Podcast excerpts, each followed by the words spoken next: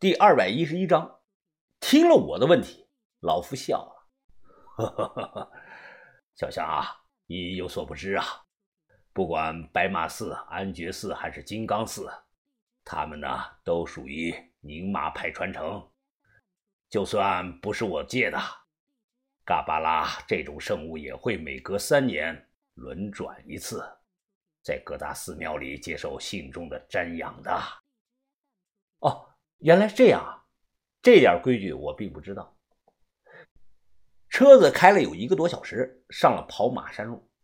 由于正值中午时分，一束阳光华照了下来，就像圣光一样。一点多还没下车呢，我远远的就看到乌泱泱的人群和一组雄伟庞大的寺庙建筑群。离近了，更是看到几名身披红毛铠甲的僧人。还有许多身穿传统藏服的老年人，随手摇着这个转经筒。哎呀，二位，咱们到地方了啊！前头人实在是太多，我怕车进去没法掉头，就不过去了。你们就在这儿下车吧，好不好？哦，麻烦你了，师傅。哪里的话呀，不麻烦啊！吉祥如意，扎西德勒。年轻司机笑着，单手向我做了个礼佛的手势，随即一脚油门将车开走了。藏区普遍多信佛者，这里乍一看气氛环境就像那个小布达拉宫。老夫带着我进去啊，同一名年轻的僧人用藏语打招呼。这个僧人啊，听了老夫的话，面色明显动容。僧人又赶紧啊，领着我们去后院见了一位岁数很大的这个老僧人。这个老僧人辈分肯定不低，因为我听周围的人称他为上师。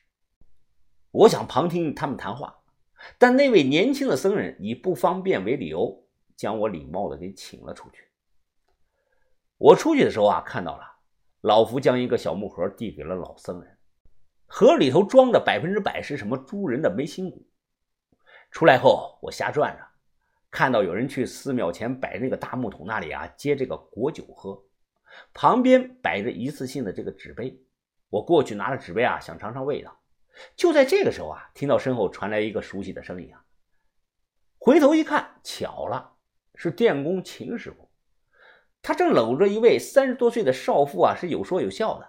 这个少妇一看就是内地过来旅游的，皮肤白皙，穿着时髦，脸上戴着个墨镜。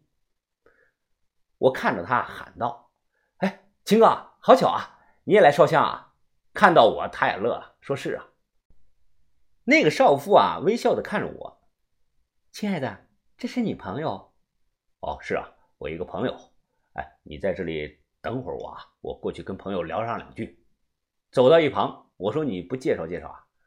他说：“啊，拉倒吧，我上午才刚认识他，都不知道人家全名叫什么。啊，怎么会给你介绍呢？”我一愣，说：“那人家怎么叫你亲爱的呢？”他笑了，摇了摇头：“哈哈，这个嘛，就叫本事啊，你一辈子都学不会的。”他又问：“你是来烧香的吗？”我没提老福，就说啊，陪一个朋友过来玩。他说自己刚把卖我们这个护身符的钱全捐到这个寺庙了，名单上都记着呢。不信你可以去跟上我去看看。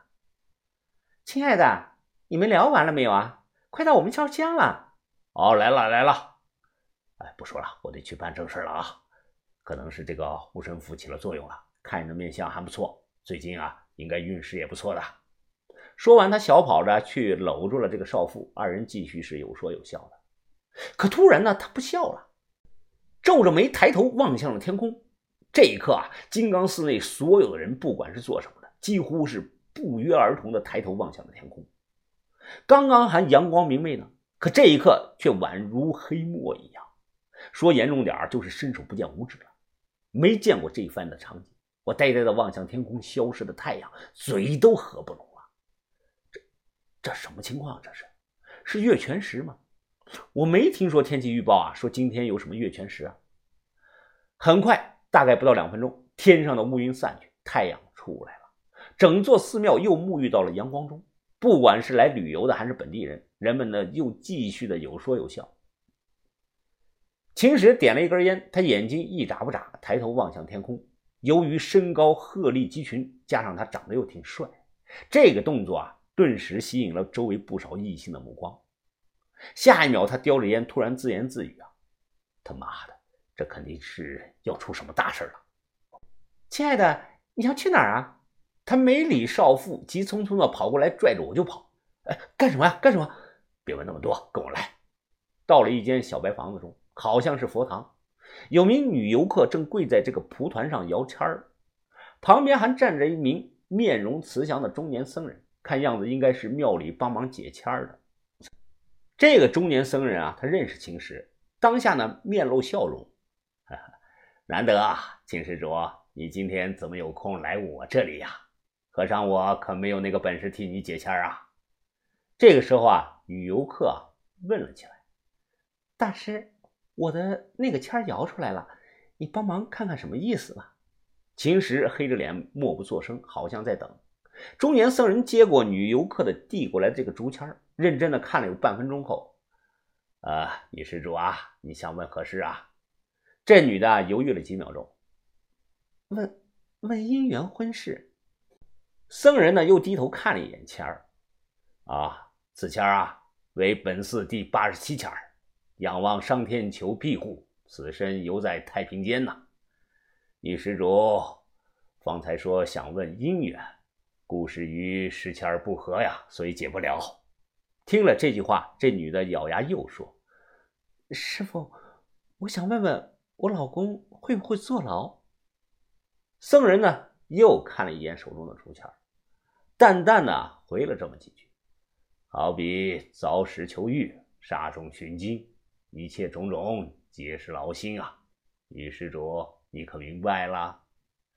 这女的想了想，似乎是下定了决心。多谢师傅，我明白了。我回去马上就和老公离婚。僧人的眼睛一瞪，叹了声气，没再说什么。